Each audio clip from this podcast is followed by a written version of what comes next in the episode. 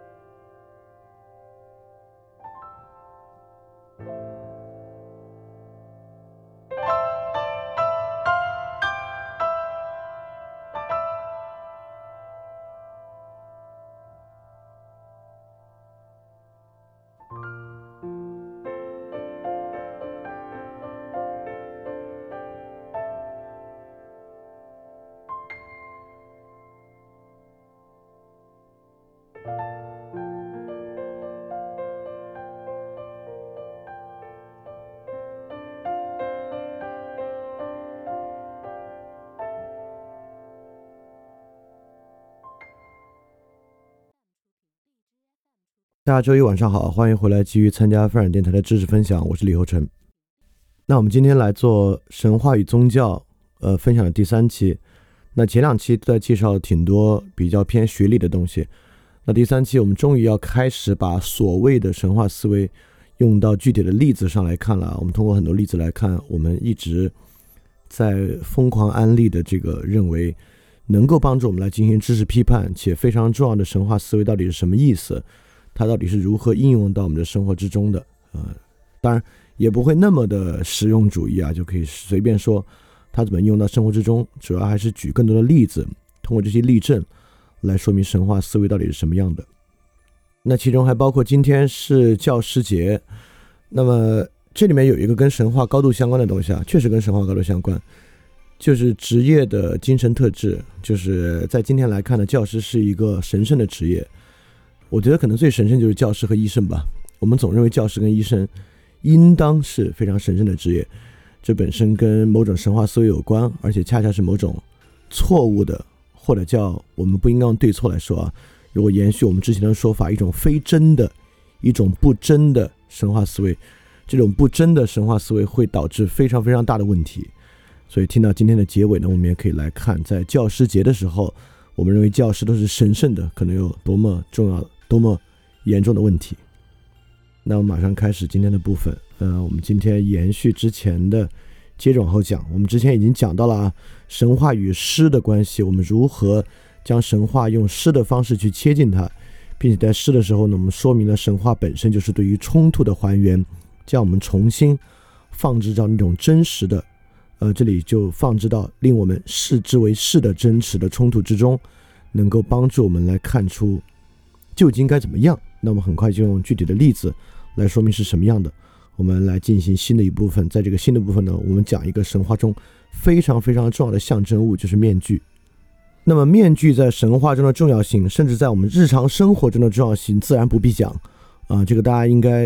我我们在任何影视作品、任何日常生活的要素、戏剧里面都能够看出面具的重要性。那面具里面如何透出神话思维的？我们立马举一个活生生的例子。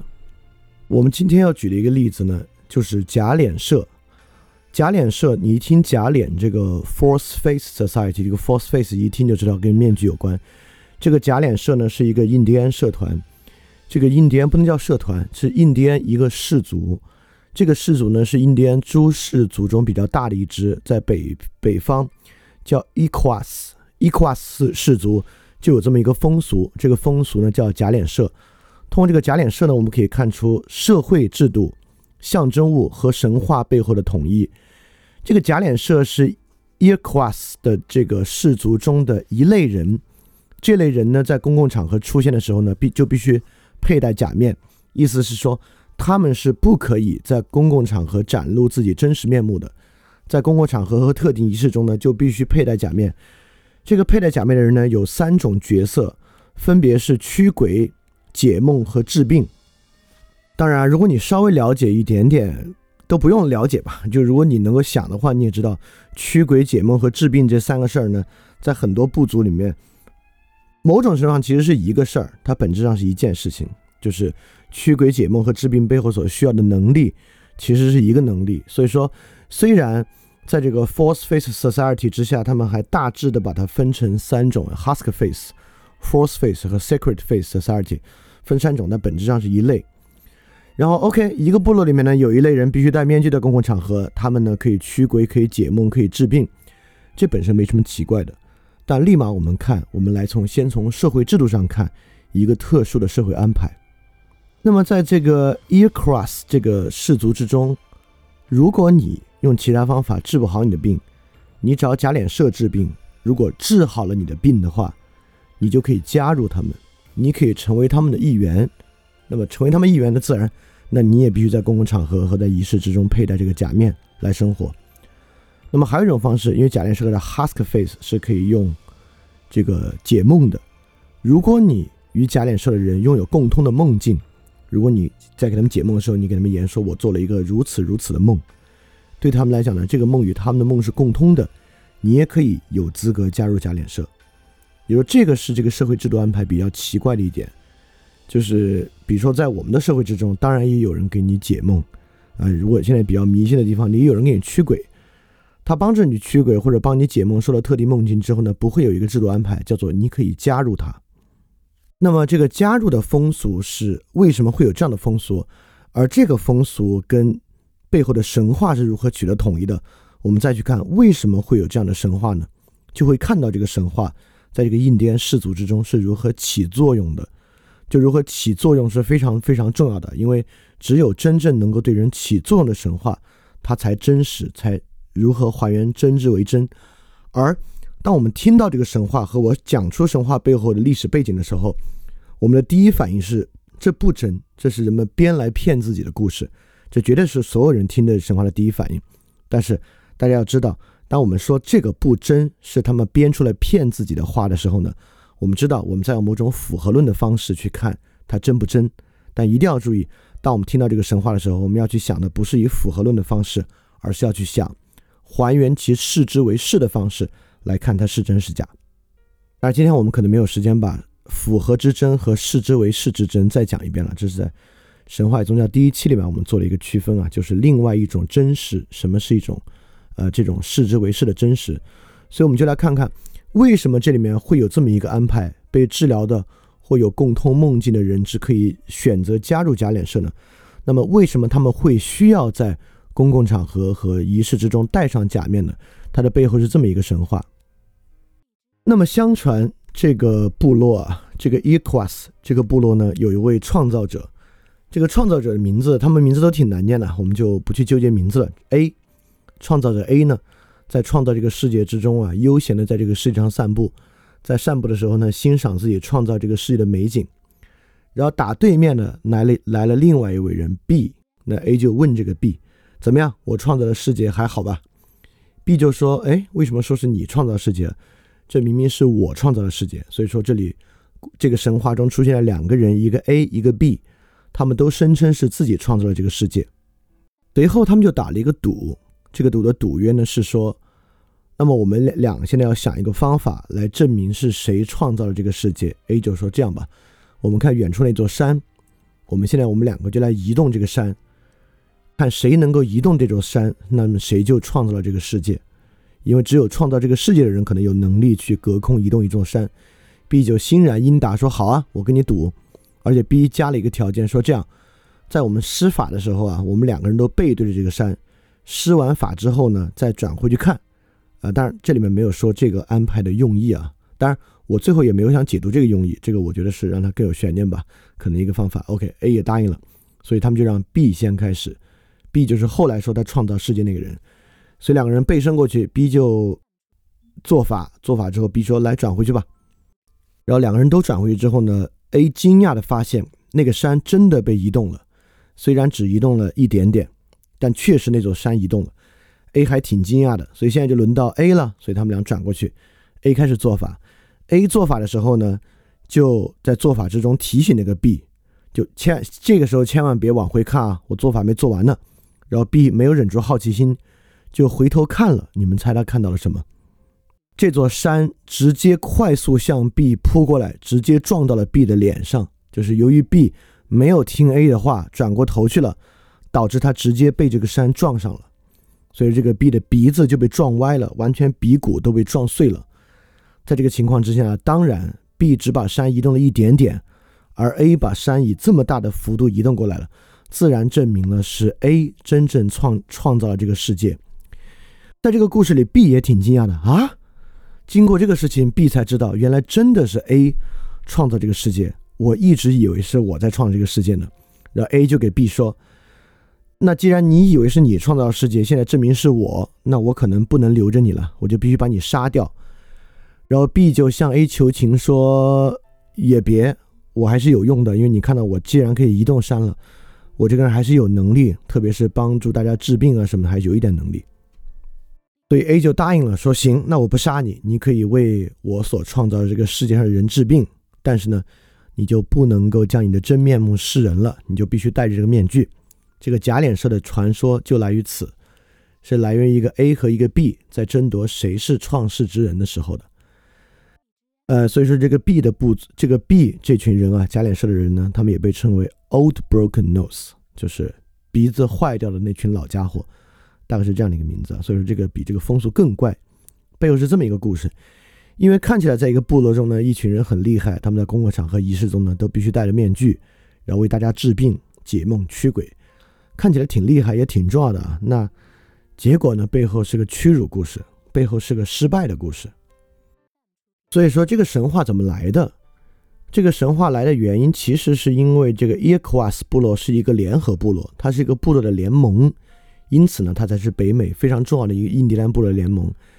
这个联盟呢，是由六个部落一起联盟而成的。那这个六个部落之中呢，当然有很主要的部落，有相对次要的部落。而假脸氏这个部落呢，原来被叫做 Onondaga。这个 Onondaga 部落其实是就是这六大部落中相对次要的一个部落。而且这两个部落呢，各自有对这个神话的各个版本的表述，但表述基本内容和脉络是相当类似的。因此呢，这两个部落都在说一个创世神话，只是呢，一个战胜了另一个。一个创世神话呢是站在 A 的角度讲的，一个创世神话呢是站在 B 的角度讲的。在 B 的创世神话之中，虽然遭遇了失败，也受到了屈辱，但是呢，在这个过程中，B 得以保全了自己的身份。所以，这个神话和面具的仪式，对于部落 B 来讲啊，对于 B 的这个部落来讲，就这个 Onondaga 部落来讲，其实是他们解释自己为什么要这么生活的一个来源。就这个生活对他们来讲呢，有一个失败的来源，但在失败的来源之上呢，说明了这个部落身份，他们与 A 的差别在哪里，是怎么来的。因此呢，被他们治了病的人，或者与他们共通梦境的人呢。也要在这个过程中认可自己对于 Onondaga 部落的身份，啊，当然这里还有一个，还有两个东西可能很值得、很值得一说啊，就提示一下对这个的看法。因为在今天我们看来啊，就这个身份认同其实没那么重要，因为今天的人是很现实主义的，就是，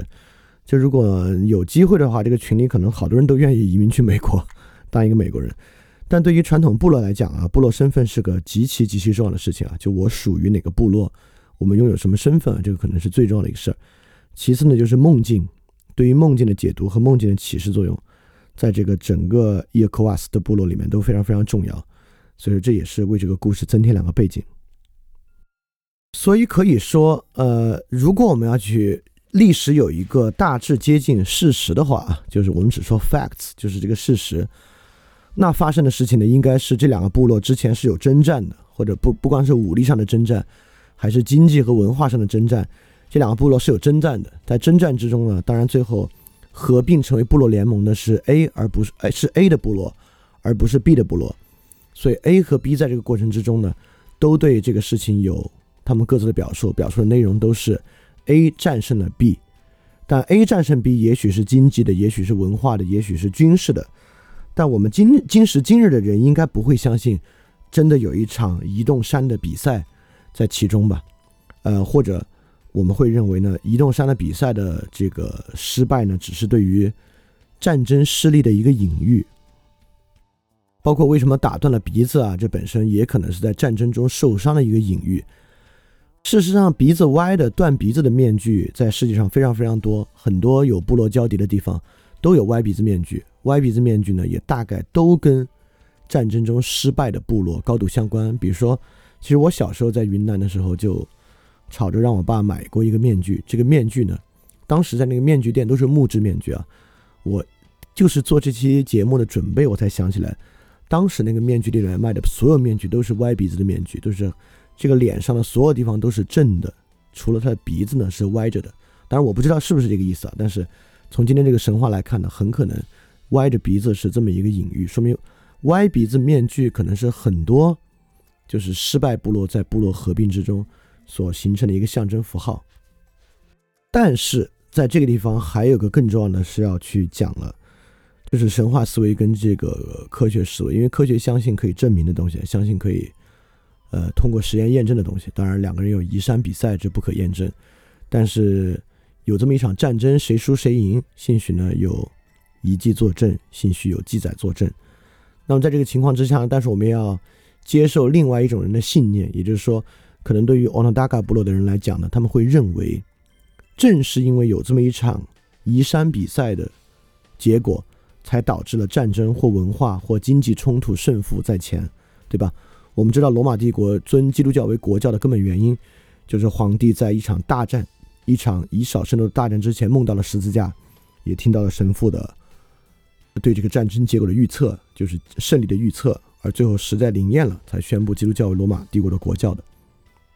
所以说，具有神话思维的人将神话本身当做现实事件，虽然没有看过神话，这个神话也可能只是梦里的任何东西的，把它当做是现实事情的起因。是非常非常关键的，也是非常非常自然的一个想法。那这个想法在今天听起来呢，有点愚昧，但是也并不太奇怪，因为今时今日我们做梦呢，都认为梦可能有有指示的作用吧。也不是所有人这么想，但是很多人或者我们很多人都不可能完全摆脱在梦里出现很重要的象征之后，我们会完全对它不管不顾，认为它没有任何启示作用，其实也比较难。所以说。当我们知道在历史中这两个部落其实可能是因为战争的原因导致胜负，同样我们回看这个神话的时候，那不可以将这个神话当做他骗自己的一个说法来看待，而我们要看在神话思维之中，我们就会将这个神话当做战争胜负的一个启示。而这里面还有一个非常重要的，就是这个神话里面呢，B 确实也移动了那个山，B 不是完全没有对那个山造成任何影响。如果 B 完全没有对那个山造成任何影响呢？这就是一个，那 B 在神话之中就完完全全夸口了。但正正是因为 B 移动了山，A 也可以让 B 继续做他擅长的事，比如说解梦，比如说治疗。因此呢，B 的身份在 A 的准许之下得到了保全。所以说，对于这个 Onondaga 部落的人来讲啊，一个非常重要的事情，这样的神话。恰恰预示着他们身份的重要性和他们身份得到保全的来源。就一场战争、一个文化战争或经济战争的失败，或一个事实呢，无法给予人我们的身份为何重要，以及我们的身份是否还能够保全这样重要问题的答案和线索，而神话可以做到。所以，透过这个例子呢，我们可以看到一种社会制度，就是。他们在公共场合一定要佩戴面具的社会制度，象征物就这个面具本身和神话来源之中的统一，包括面具本身的歪鼻子啊，包括这个神话之中这场移山的斗争、移移山的比赛吧，结果的正负跟它的关系。所以，在一个实际的例子之中，神话就是这样被引入到人们的实际生活的，并在这种实际生活之中呢。产生对一个社会制度的理解，对一个行为动机本身提供一个重要的支撑。当然，我们还是得继续说面具，因为在这个神话之中呢，核心的象征物是面具，而面具确实是一个太普遍、太普遍的象征物了。那么，世界上各个民族、各个文明文化如果有如果有很多共性的话，特别是社会制度和造物上的共性，那面具一定是里面非常非常重要的一个。纵观东西任何民族，里面都有非常非常多的面具，中国也一样，在很多仪式中呢会用到各式各样的面具。所以面具呢对人，而面具在所有仪式，我们知道有很多仪式用具，有酒具，有祭祀用具，有生火的用具等等等等，在其中面具呢可以说扮演一个核心的地位。因为非常简单，面具是附在人脸上的，而人脸是这个人去识别它最重要的一个器官，所以面具这个东西天然的就与自我有非常非常强烈的关联。所以说，而所有这样的面具呢，尤其是过去的面具，那一定是有神话和宗教的来源的。所以这个来源附着在面具之上，又与自我的认识就形成了这种紧密的关系。因此，从面具的角度。来切近神话，切近神话与所有人的关系呢，确实是个非常重要的角度。而人格这个词汇 （persona） 这个词汇在拉丁词根中的意思，persona 的意思就是戏剧面具的意思。最开始人们恰恰是把戏剧中不同角色需要佩戴的面具称为 persona，而最后我们再说一个人具有什么样人格的时候呢？这个人格这个词的直接来源就是来源于戏剧面具，代表呢你有一套标准的行为或思考的模式吧，这个呢就是你的人格，而这个与戏剧面具本身非常重要的关联，还绝不仅仅在于戏剧隐喻这个饼，戏剧面具这个隐喻之上，因为在荣格的理论之中，在荣格的理论就是自我人格的构成之中，包括自信、阿尼姆、阿尼姆斯。然后就是阴影和人格面具，其中恰有一个人格呢，就是人格面具，就是一个面具。那么在荣在荣格的理论之中呢，那个人格面具的意思非常明白，就是人在做社会交往之中，不得不依照社会习俗，为了要遵循社会习俗而戴上的这么一个人格面具。这恰恰就像是你在社会中要扮演的一个角色一样，这个角色不管是在家庭中的角色，在职场中的角色或任何角色。它本身都有社会习俗对你的要求，这就会形成你的人格面具。而这个人格面具的意思呢，恰恰我觉得背后有一个很深的意味。这个很深的意味是说，当所有人在扮演一个社会角色，去参与到某种社会习俗习惯之中的时候呢，你千万别觉得一个人啊，他就可以完全把自己摘得那么清楚，他知道自己在那个里面怎么扮演，扮演结束之后呢，他该做什么样什么样，他该怎么活怎么活。而那个扮演过程呢，对他不造成影响，那完全不会。扮演过程呢，会对他造成非常非常深的影响。也就是说，你无法想象一个人在外面每天马屁逢迎，但回到家之后铁骨铮铮，这是不太可能的事情啊。倒也不见得他回到家之后就继续会马屁逢迎。那么在更大的可能性上呢，他会把这个压力转嫁回来。而这个呢，恰是荣格的人格理论之中的阴影。阴影这个人格特质呢？恰恰就是人格面具所投下的这个阴影，因此面具这个象征形象直接与深层的心理与人格有关系。而在这个时候呢，恰恰我们会发现，那么这个假面社他们所采取的方式是在社会交往中直接戴上这个面具，戴上一个可见的面具、可知的面具；而在今时今日的社会之中呢，按照荣格的理论啊，我们就没有戴这个面具。所以说，在我看来。假面社的习俗虽然听起来非常荒唐，但是能够以戴上一个真实可见的面具在社会中交往，就完全好过戴上一副自己所不知的面具，或者在社会中自己明明戴上了面具还不知的方式去进行社会交往了。这个呢，就与神话思维有很大的关系。也就是说，我们如何能够洞察自己所戴上这个人格面具到底有什么样的渊源，对自己造成什么样的影响？你的人格面具如何取得像假面社一样的一个神话的背景，在这里与你这个所处的社会角色之间形成对应，找到那个象征物呢？就是神话思维需要帮助人去洞察的东西。而这里确实问出了一个非常重要的问题，就是面具内外哪个才是更真实的自己？假面社的族人们在取下面具的时候呢，自然可能任任何人都认为啊，他们还是这个。Ecras 这个社这个印第安部落的一员，但真正戴上面具的时候呢，虽然看不到他们的脸，但他们最后呢才变成 Onagawa 社团的一员，因此哪个是更真实的他们？因因此，在这个时候我们会发现，有时候戴上真实可见的面具，本身才是更真实的自己。就库布里克最后一个电影《大开眼界》里面呢，就是他们闯入一个上流社会的这个纵欲派对，在这个上流社会神秘的纵欲派对之后呢，其实每个人都戴着面具，但往往这样的面具，我们可能会认为啊，这只是掩盖他们各自的真实身份，不让他们在社会中被被看见。但从另外一个辩证的角度来看，当戴上这个面具之后呢，才可以展示更真实的自我。这个与我们之前讲到过福柯的一个观点非常像。因为我们知道福柯在生活站在我们的角度看是非常放荡的一种生活，但福柯为什么要去践行这种放荡生活？福柯恰恰有个看法，认为为什么福柯倾向于和习惯于去与陌生人发生性的关系呢？是因为福柯认为，只有在与完全对你不了解，甚至不知道福柯为福柯的人发生性关系的时候呢，你才真正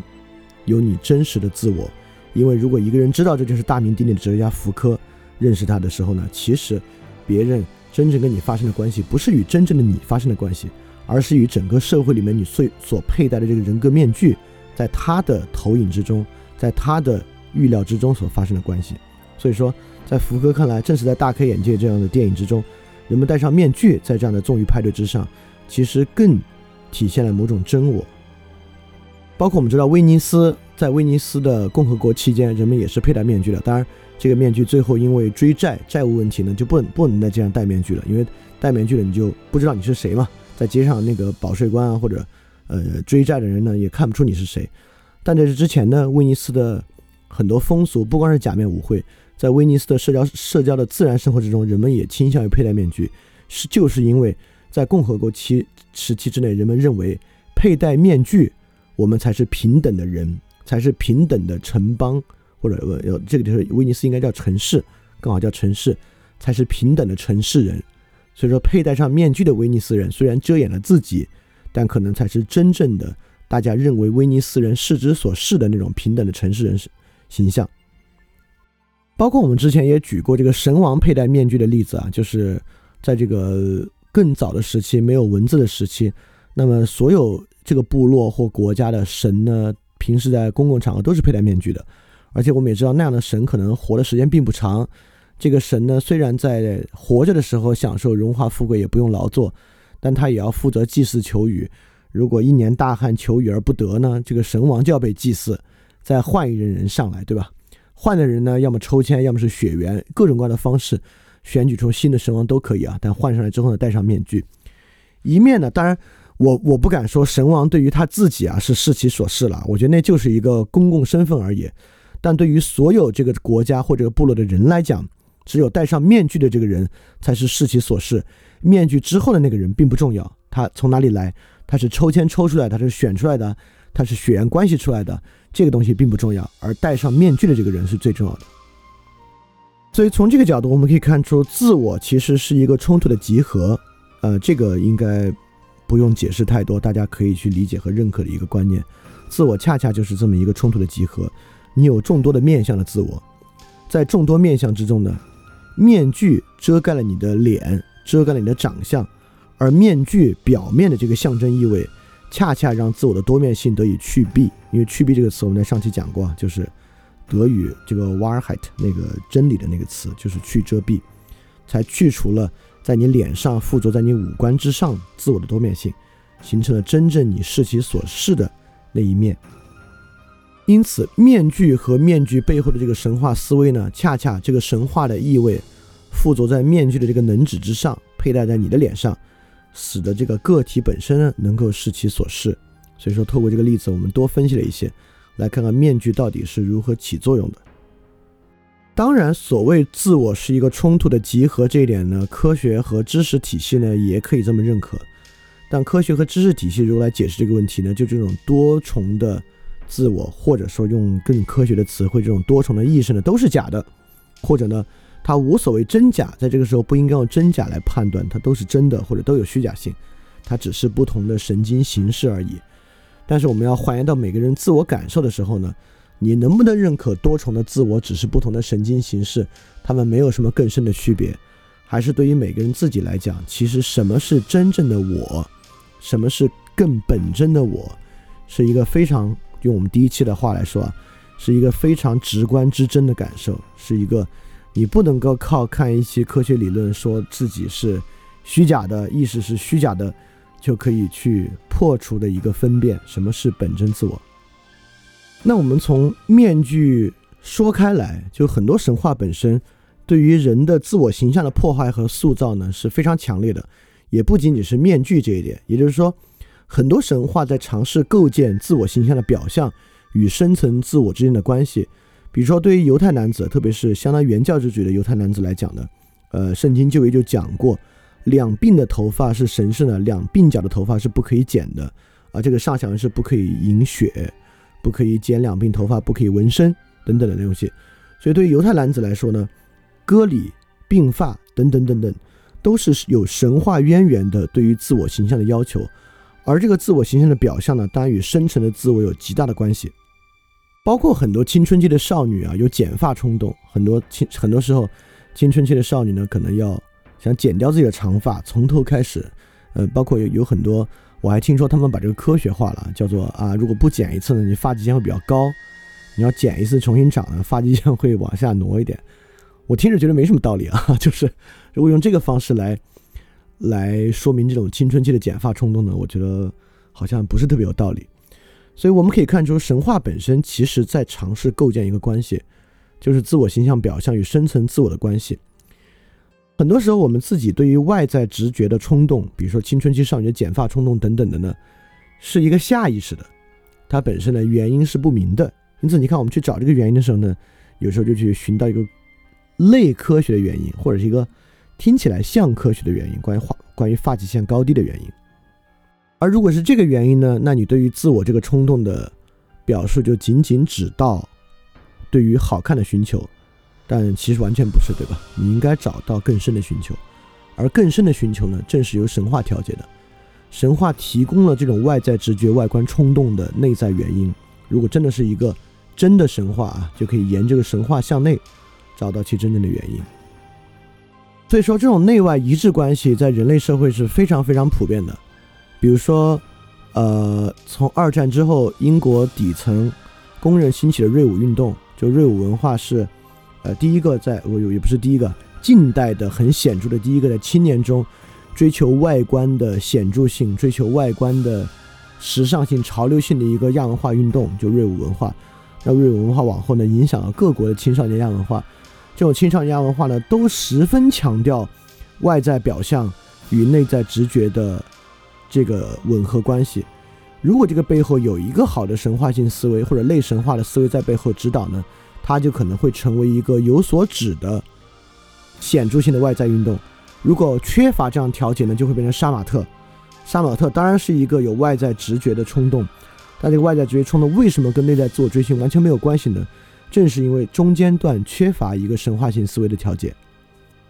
而这个地方还要再多说几句的是，其实人通过外在自我形象展现某种内在关联，这个还不是一个随随便便的行为，就是，呃，在人类学上有一个观念叫做行为的现代化，就是 behavior modernism，这指的不是现代性啊，指的是从旧石器时代前期开始。远古的人类或者人类的祖先开始具有某种现代人类的行为特征，把这个叫做行为的现代化的过程。在行为的现代化过程之中，大概是这么几个行为。啊，我从跟现代关系最浅的，跟跟我们今天讲的关系比较浅的开始讲啊，包括捕鱼，包括用动物的骨骼制造工具，包括远距离的转移财产。包括磨出刀刃的技术，那包括壁炉的技术，包括组合性的工具，就不是单一工具，两个工具可以组合，组合性工具。然后呢，就是几个跟我们今天讲的高度相关的了，一个是不同不同地区制作工具工艺的差异，岩画、壁画、雕像、身体绘画、刺青、珠宝。自我展示，对，就是当我们观察到一个远古部落开始具有以上这些行为的时候呢，我们说啊，他们已经进入了一种现代行为革命，也就是说，我们看他们呢，就真跟看我们没什么区别了。在这种革命之前呢，看他们呢，可能跟看猩猩区别会小一些；在这之后呢，就跟我们现代人区别不大了。在这里面有很多东西都非常关键，是关于自己身体的再展示，包括用颜料进行身体彩绘啊、刺青啊，然后珠宝或其他类珠宝的装饰物，比如说拿拿拿动物骨骼串在一起，不能用珠宝，应该用首饰这个词，也不一定里面有宝石。就首饰这个词会更更贴近一些，所以说，实际上，任何一个，呃，如果从今时今日来讲啊，着装风格、化妆的风格，对任何风格本身的偏好，我们可以做几种不同解释啊。你看，我们都有几种不同解释。一种解释呢，我先从一个最粗浅解释来讲，一种最粗浅的解释呢，就是我们认啊，这是一种从众心理，不知道什么原因呢，刮起一个风潮呢，其他人跟随。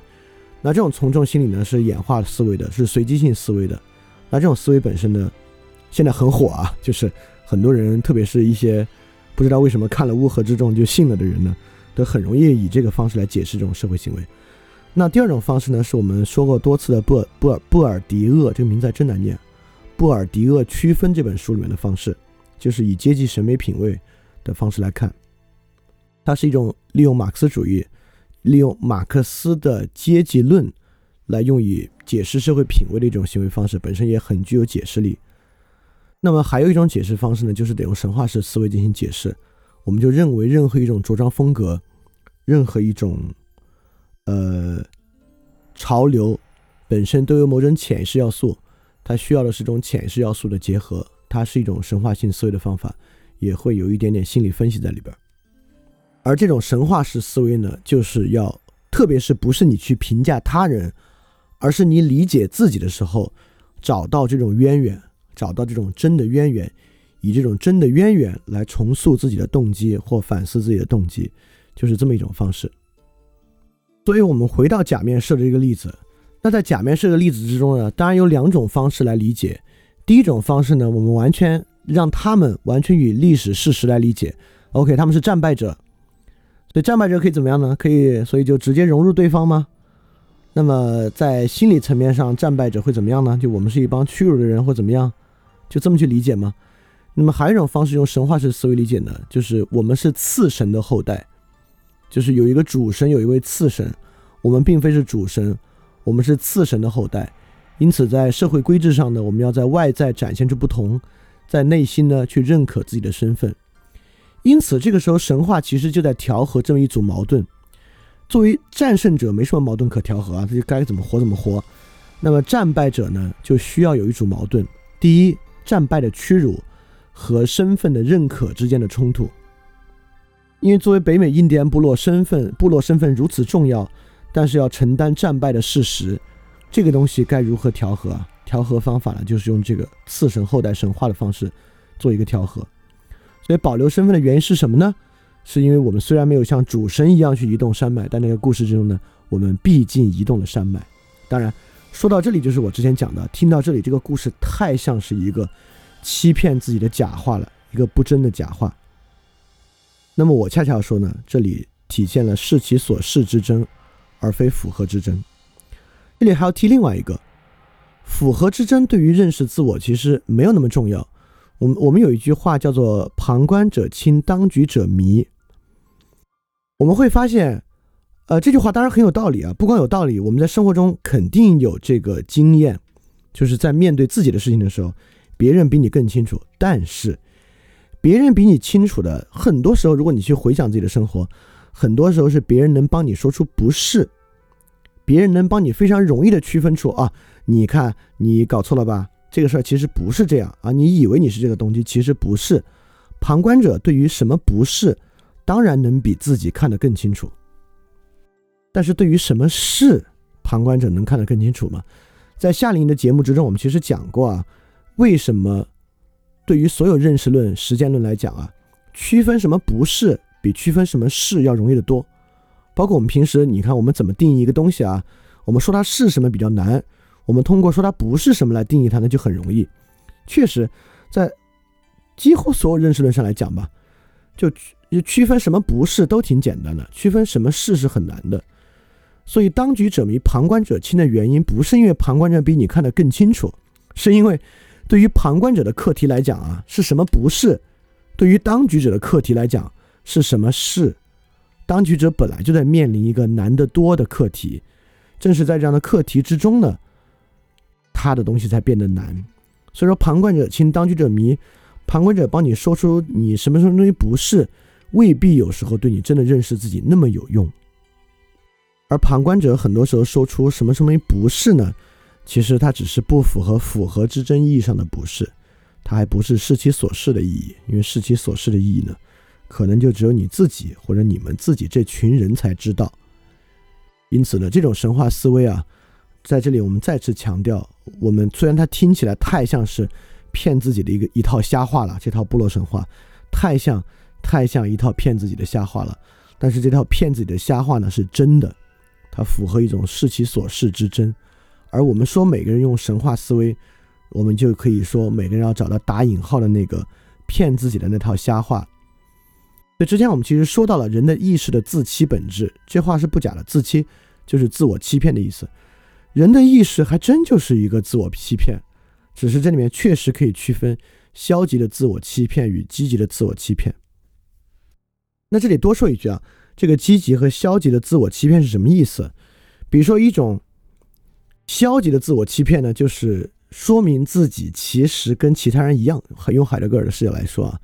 就我骗自己说我其实就是个特别普通的人，这当然是骗了，这是一种消极的骗。但有一种积极的骗，指向未来的骗，我骗我自己，我自己可以达到什么？或者是我骗我自己，我一定有个什么样的责任？因为这指向未来的嘛，当然是骗了。你你只要不去做，不就没有那个东西了吗？但这是一种积极的骗，是一种积极的自我欺骗。所以神话性思维当然是假的，在符合论之争上肯定是假的，百分之百是一些听起来挺荒唐骗自己的故事。但是呢，这种所谓的骗啊，是一种积极的自我欺骗，它更贴近你视之为是的那一面。而话说回来啊，就是说别人的事情去从。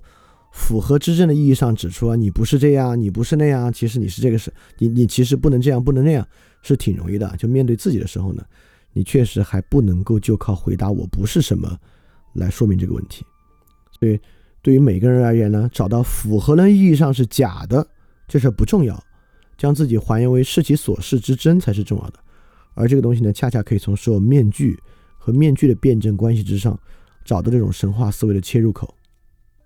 所以说，神话是来调节某种矛盾和冲突的，利用一种叙事的方法去调节这个矛盾和冲突。那么，我们也知道，这是中国一个非常著名的青铜面具，就是四川三星堆遗址之中的青铜纵目人像。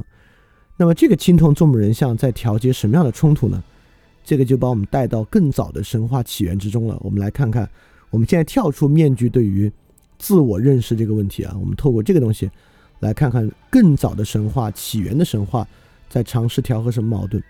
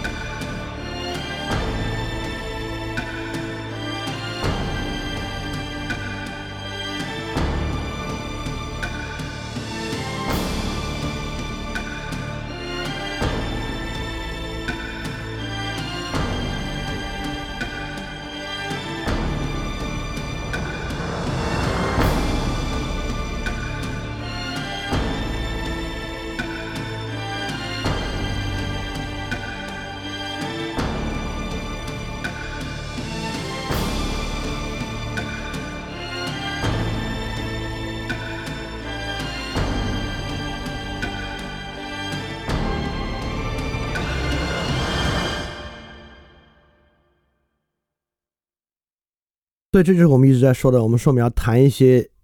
新石器时代，甚至更久远的原初神话，是因为中国古典神话、古希腊神话、北欧神话呢，大家在各种各样的地方呢，多多少少都听过一些。但这些原初神话呢，其实听得少，所以而且这些原初神话能展现出最初世界囫囵一体那种圆融的状态，所以更愿意从这个起点给大家介绍一下一些原初神话。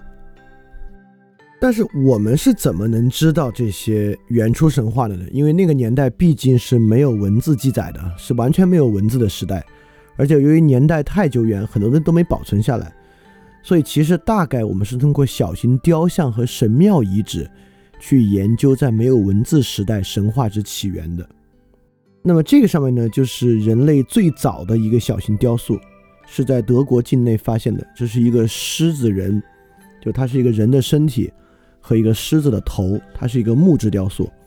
这个雕塑其实很小啊，大概跟我们今天很多人这个自己造的高达模型差不多，大概三十多厘米高，然后六厘米宽，然后大概厚也是六厘米的样子，就这么三十多厘米高的一个小人儿。当然，在那个年代一定有很多大型雕塑啊，但实际上呢，大型雕塑那个时候呢很难保存。就我们今天能看到保存下的，更多的是这些小型的雕塑，尤其是在墓葬里。被发掘出来的小型雕塑，因为如果那个时候有大雕塑嘛，部落战争啊，或者后期的战争啊、地震啊、各种地质灾害啊，很可能大雕塑呢都就类似于，比如说传相传之前埃及亚历山大港有巨大的雕塑和灯塔，那现在其实都不复存在了。这种大型雕塑是很容易毁毁坏的。所以其实我们出土发现过非常非常多各种各样的小型雕塑，我们恰恰就是从这种小型雕塑之上去研究神话的。而这个雕塑时间真的很早了，四万年前。因为我们老觉得我们的古文化是是是最最最发达的，其实很多方面呢还不是。就我们这边有很多原始人类的遗址啊，但我们这边就绝对没有四万年这个尺度的雕塑，类似于雕塑塑像这种，还真不是我们这个文化见长的东西。而且还有个很有意思的，就对于造像的小型雕雕塑。认为这种小雕塑本身具有一种感应式的神性，这个是我们今时今日的人都能够理解的一个行为。所以从这个角度来讲呢，我们内心的机制跟四万年前的人类其实没什么大不同。比如我这里列举了一个基督教的神像和一个佛教的神像。那除了神像呢，手办、宗教的首饰、法器，男很多人爱戴的那个珠串什么的，就本身对于这种物件。具有某种感应式的神性，这个东西不是什么太难理解的事情。比如，对于在社会中一直戴面具过活，我们已经难理解了。但是，相信做一个小雕塑，靠持有这些雕塑能够获得某种感应式的神性，这个并不难理解。然后，这个也形成我们可以再强调的一点啊，就这种神话式思维，为什么我们今天还可以用？呃，或者还应该去复兴它？因为我们可能有一种观点会认为，你说神话式思维千好万好。但透过你的各种例子，我们都完全不认为这是我们今天的人在接受这么多科学教育的情况之下可能去理解认识的一个东西。但其实我也想通过这些细节展示，不是这种感应式的神话思维在今天的生活中大量存在，我们大量的相信这种感应式的思维带给我们的作用。所以说，透过这些例子，我们也可以发现，呃，我们其实是可以回到那种主观之争去慢慢发掘这种神话思维对我们的影响的。而早期雕像有非常非常统一的主题，这个主题就是一个，就是女神。比如刚刚那个狮，那个狮头人啊，大家看那个雕像的样子，可能以为这是个男性雕像，因为他的胯两胯之间好像有个玩意儿。但后来我们考证不是，这两胯之间这个玩意儿并没有在模仿男性的生殖器的意思，这两胯之间这个玩意儿呢，是把它固定在某个法器。固定在某个毛上的一个固定物件，它本身没有那个指代的意味，而从其他地方反而看出它其实是一个女神，就这位狮头人是个女神。那自不用说，其他大量我们早期挖掘出新石器时代的所有小型雕像，基本上就在雕一个玩意儿，就是雕一个女神。我们挖出来的陶罐啊、木罐啊，上面雕或者画的东西，就在画一个题材，就是画一个女神。有时候这样的女生的形象会非常简单，就像这里那个塞塞斯克罗文化里面这个八千年前这个女神雕像，就我们都看不出来是个女神啊，她就是一个圆锥体，没有头、没有手、没有脚，唯一能看出女神的，就是在正面凿刻的这个三角形。那这个三角形自然就是在比喻和象征女性的胯部，因为女性的胯部呢是生育的直接来源。所以说，早期的雕像就可以简单到这个地步，它当然是一个神器了。当然还有可能历史上最著名的这件文物啊，就三万年前在奥地利出土，维尔多夫的维纳斯，就维尔多夫的维纳斯也是可能最有名的早期人类雕像，也是女神雕像了，就是对于女性生育特征的一个非常非常直观的描述。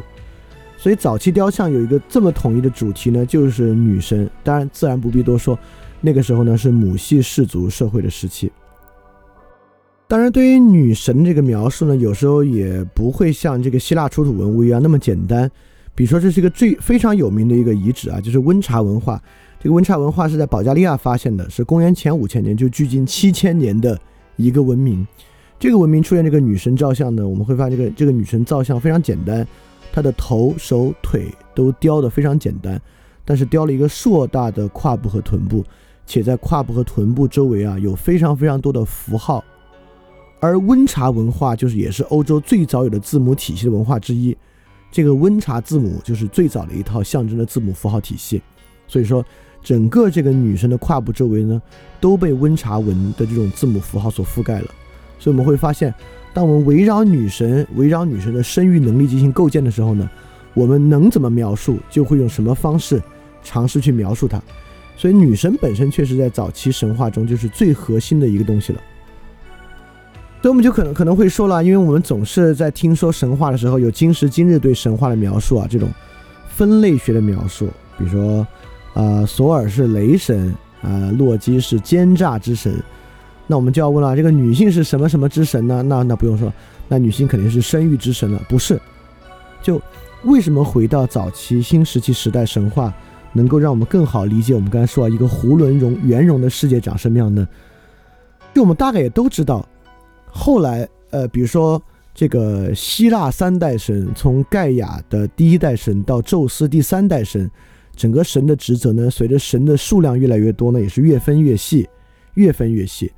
但越早的神啊，我们都很难用今天这种分类的方式去问这个神是管什么的，他不管什么，就他，他不是去掌管一个什么事情。与其说，与其去问一个神是管什么的。不如去问，一个神是怎么把世界连接起来的？这个纷繁的世界，这个由这么多元素构成的世界，是怎么被女神以神话之网完全连接起来的？但是我们就来看这个生育女神所构成的神话之网，这种原初神话囫囵圆融的特征，就是如何以这个女神为一点，将所有事情构建起来啊。就说个最原初的吧，希腊第一代神盖亚，盖亚是一位女神，是由混沌直接产生的，她代表大地。你也不能说她掌管大地，因为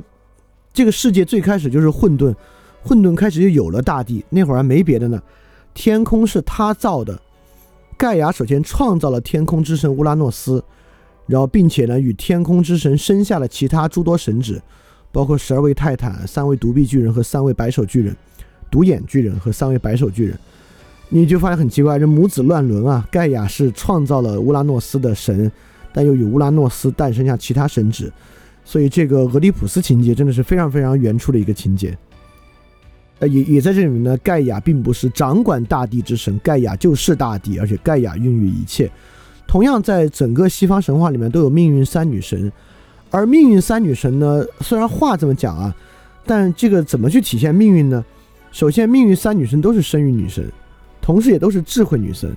什么叫命运三女神呢？她们大概就是一个掌管过去，一个掌管现在，一个掌管未来。她们也是时间，因此命运三女神呢，既是生育，也是智慧，也是命运，也是时间。那说到这儿呢，你你就可以说她们是一切。而而在这种当然后期这种构建啊，包括命运的概念、智慧的概念和时间的概念，是一般不太可能在新石器时代里面能够。有这些词汇，即使人们懵懵懂懂有这些观念，我们也没法这么表达出来。在新石器时代呢，这个生育啊，大概与潮湿与水有关。因此，在新石器时代的女神呢，她不光是生育女神，她是水源的女神，她是云的女神，雨的女神，溪流的女神，由于捕鱼啊，她也是网的女神，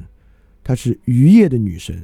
由于网的特征呢，它也是一种抽象物之神，它是平行线的女神。所以，如果我们回去看那个表啊，就是就是我们在上页所提到那个温茶文化，我们会发现温茶文化的字母构建之中，大量的使用到了网的特征和平行线的特征，在构成他们的字母。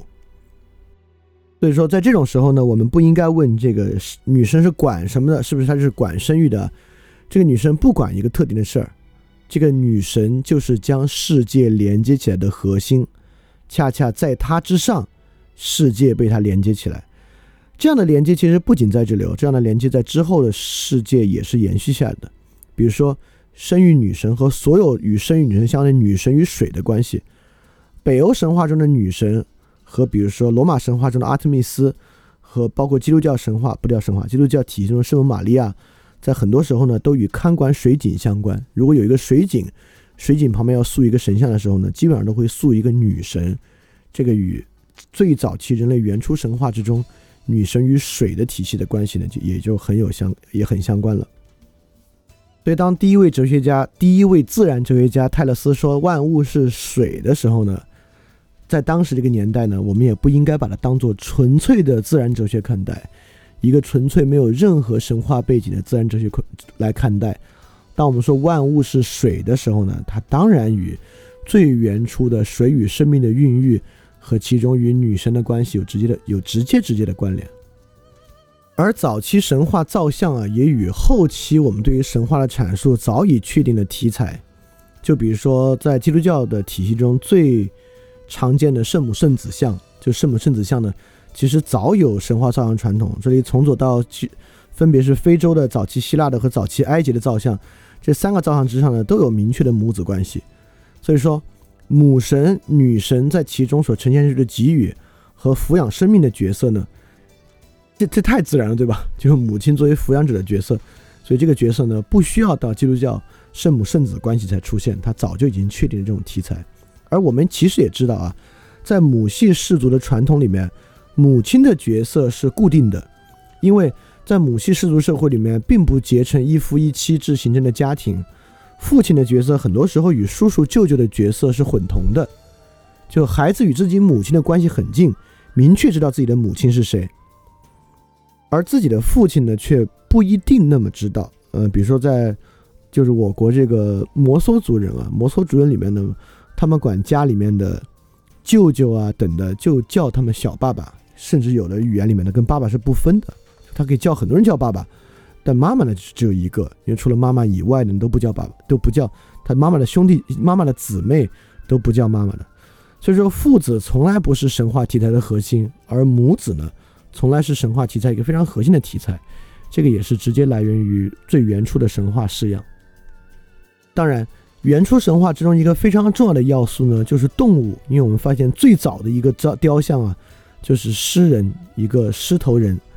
那么刚才我们讲了女神串联万物，女神勾连社会结构，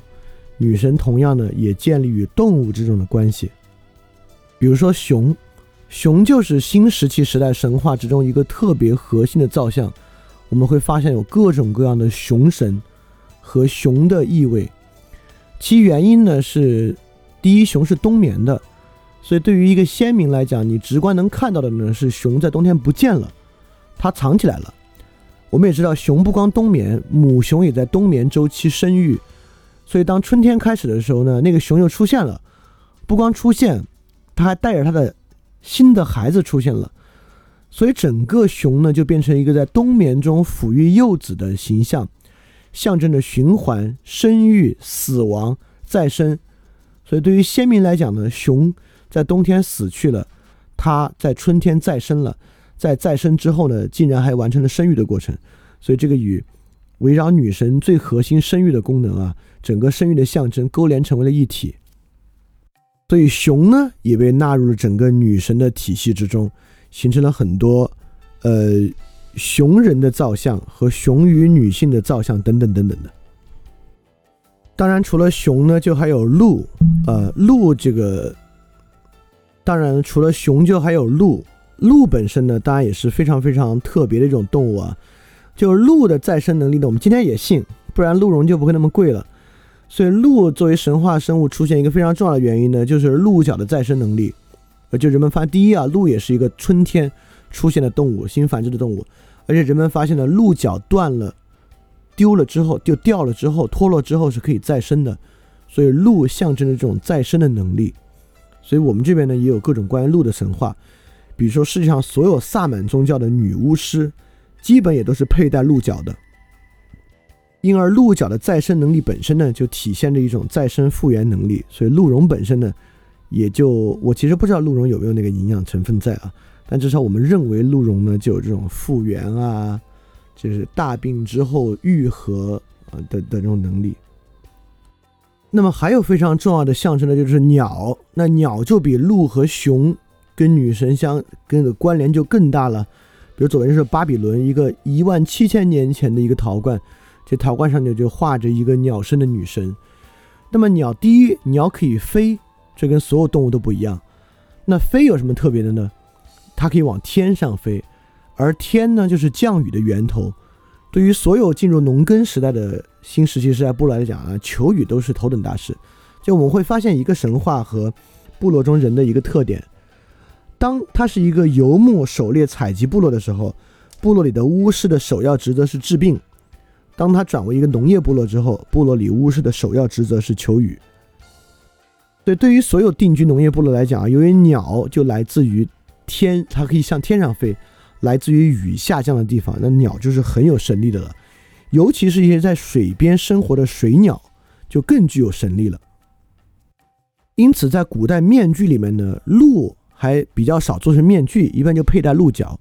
熊也比较少面具，但鸟面具的量就太大了。就在很多很多早期文明里面都有鸟面具的佩戴，包括我们看到中世纪黑死病的时候，黑死病时期的医生，当然那个面具有一定的功能性啊，但本身也采取了一个长嘴鸟的面具，在黑死病时期，它既代表对于疾病的隔绝，也代表对于疾病治愈的象征的可能性。而鸟当然也有一个很特别的，就是卵，我们发现一个蛋呢，从中可以孵出新的生命。所以蛋本身是一个非常特别的、具有神力的东西啊，具有神话色彩东西，从中可以孕育新的生命。所以基本上这个 “world egg” 世界之卵的隐喻，在诸多的神话之中都有世界之卵的隐喻。世界是从一颗卵里面生出来的，包括我们的神话里面也是认为世界是从一颗卵里面生出来的。那既然我们这里引的图上的世界之卵上盘着一条蛇，我们就不能不再说一下蛇了。那蛇就非常非常的特别了，就是在蛇的象征之中呢，不朽与死亡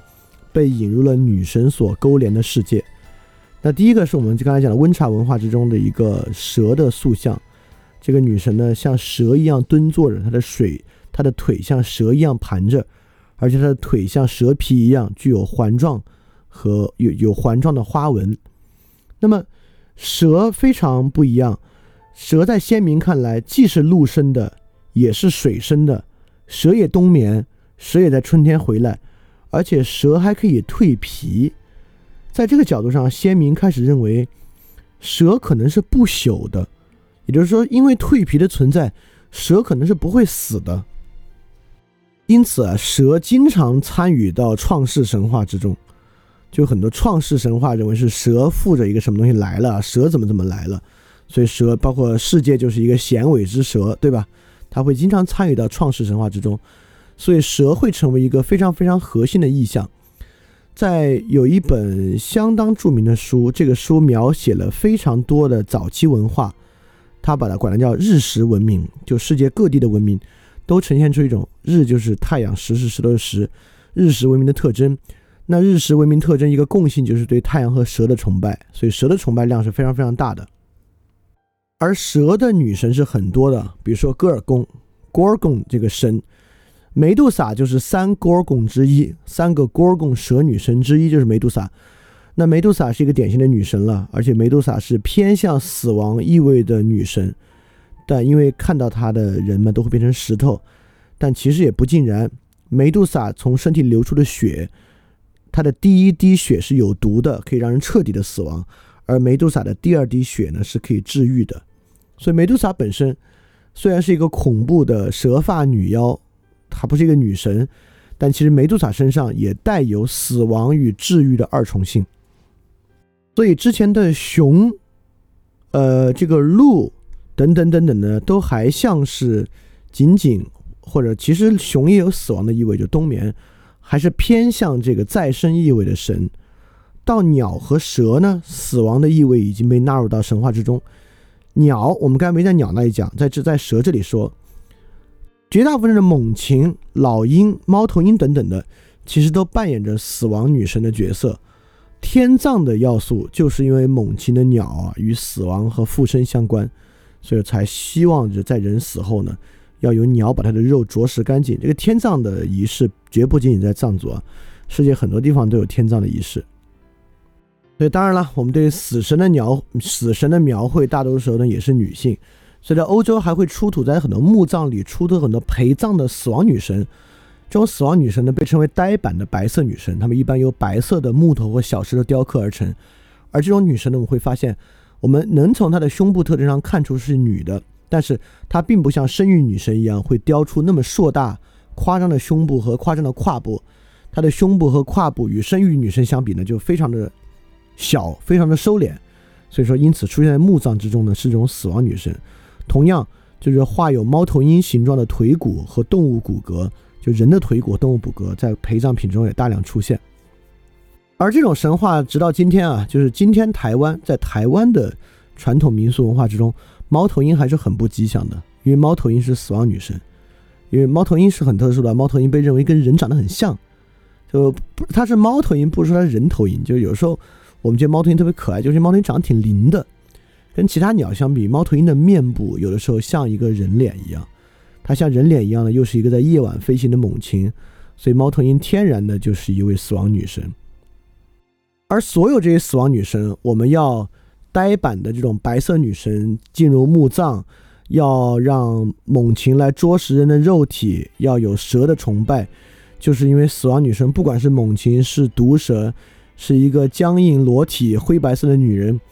都不代表死亡，而死亡不是终结，死亡是另一个开始。我们恰恰是需要通过死亡女神，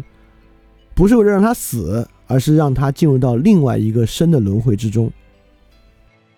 在这一页之前的所有神话，包括熊跟生育有关，鹿跟生育有关，我们今天的人可能都不太相信了。但是某种仪式神话造物能够让人。不仅仅死亡，而是另一个开始呢？这是直到今天啊，我认为绝大多数人还无法克服的一个愿望，就是如何让死亡是一个新的开始。虽然我们还可以说回刚才那个梅杜莎，就三戈尔宫女神之一，就梅杜莎真正的可怕之处啊，就是她将人变成石头，是因为将人变成石头，在过去的观念之中呢，才是一种真正的死亡呢。就从有机物变为无机物，就是一种不可复生的死亡了。但是梅杜莎之梅杜莎之血呢，还依然具有重生的力量。当然，血具有重生的力量，或血具有毒液的力量呢，都是过去新石器时代对于女性经期血液的一种迷信和神话式的认识。而这里面我们还会发现神话在生与死之间的这个有趣的力量啊。梅杜莎既既然是这么邪恶的一位将人石化的女神，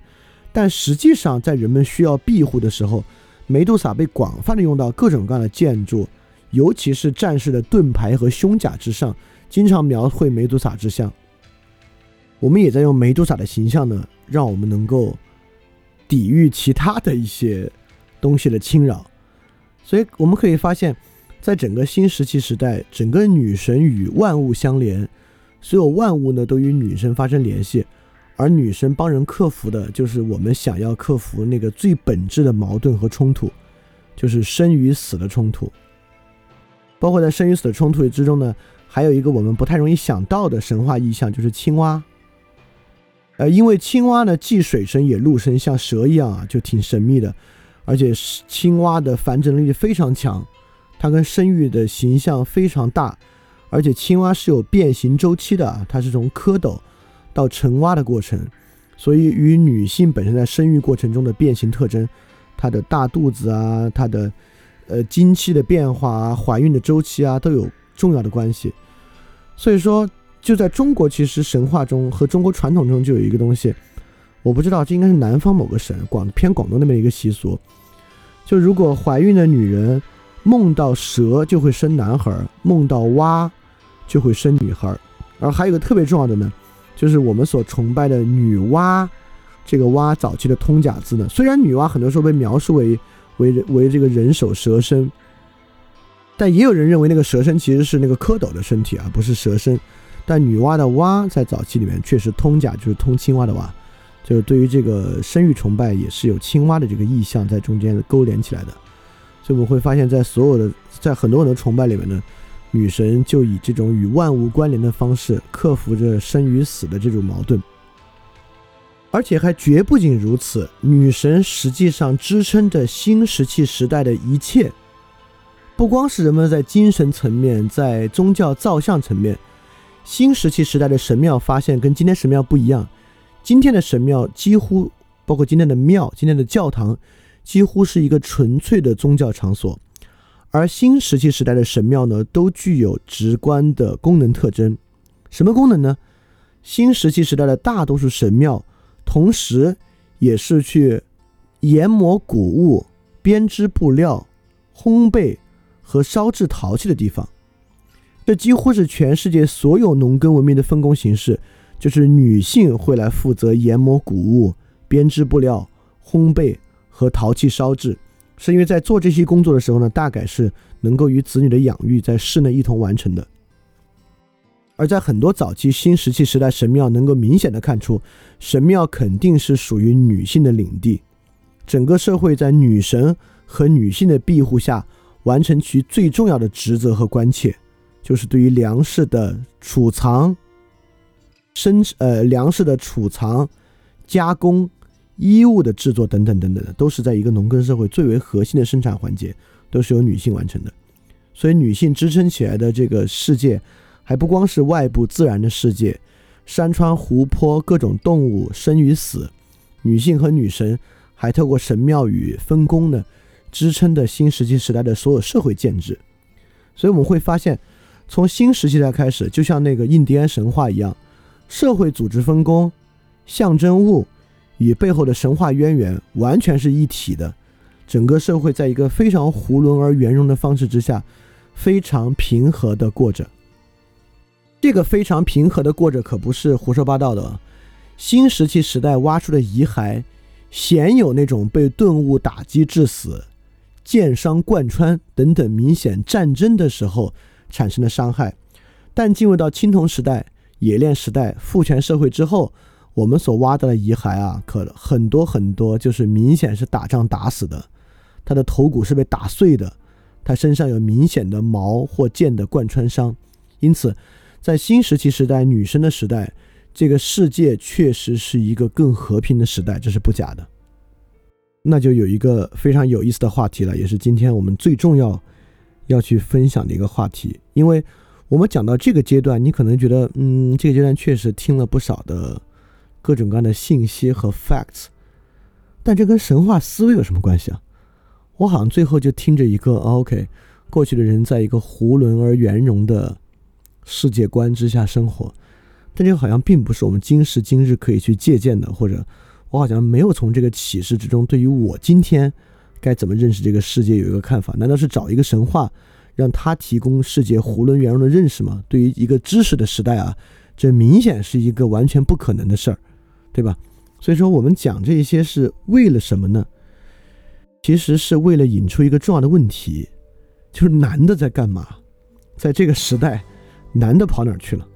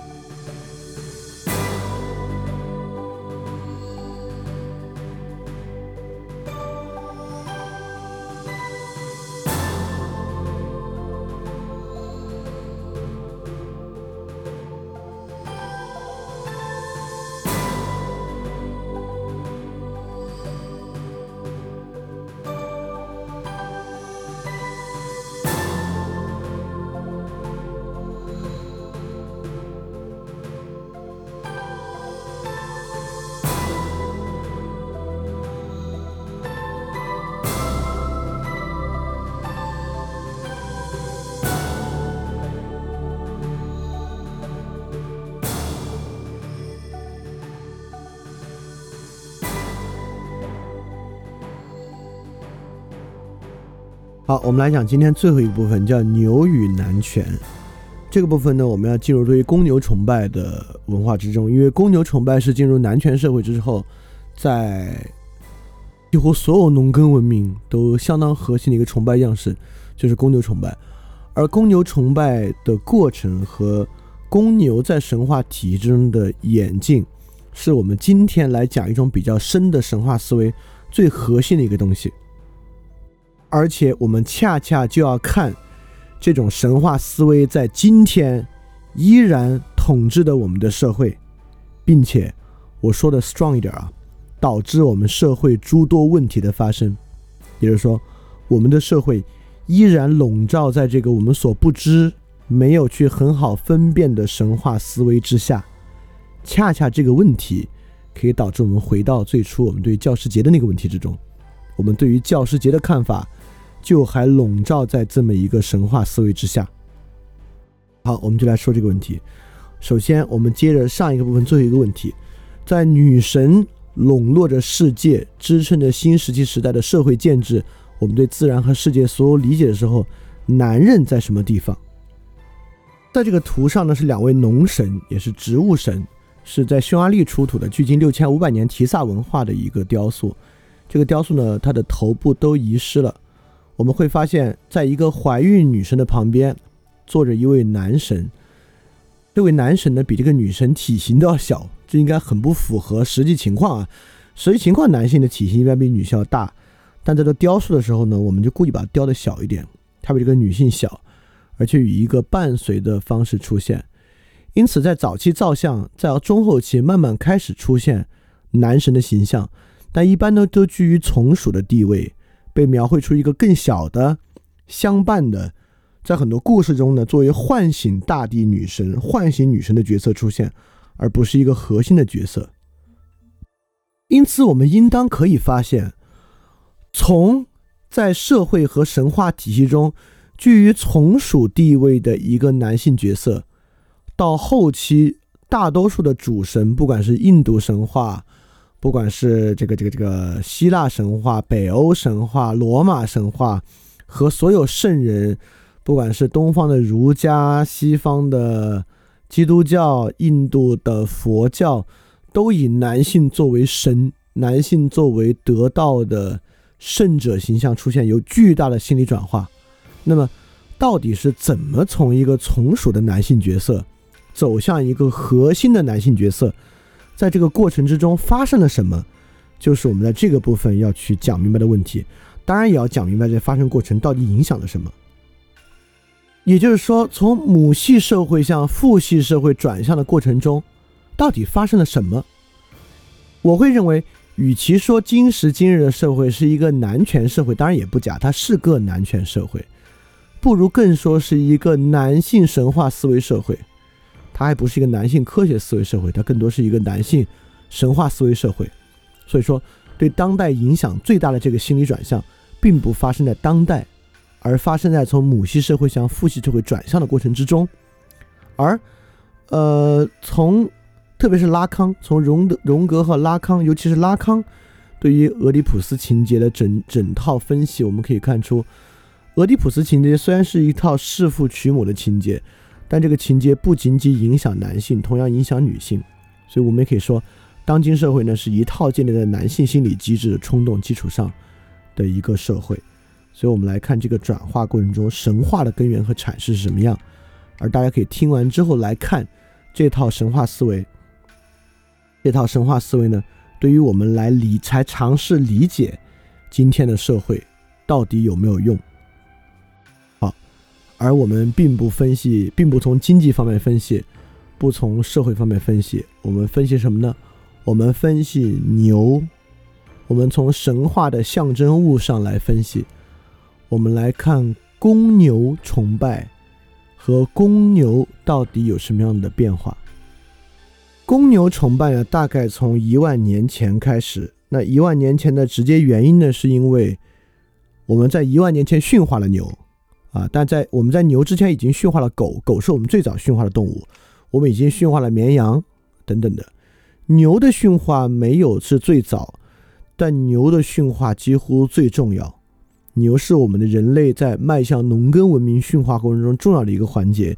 因为我们知道牛非常多用途。你你让羊来犁地是不太可能的，你让羊来驮重物也不太可能，但牛可以。牛对于农业文明来讲多用途，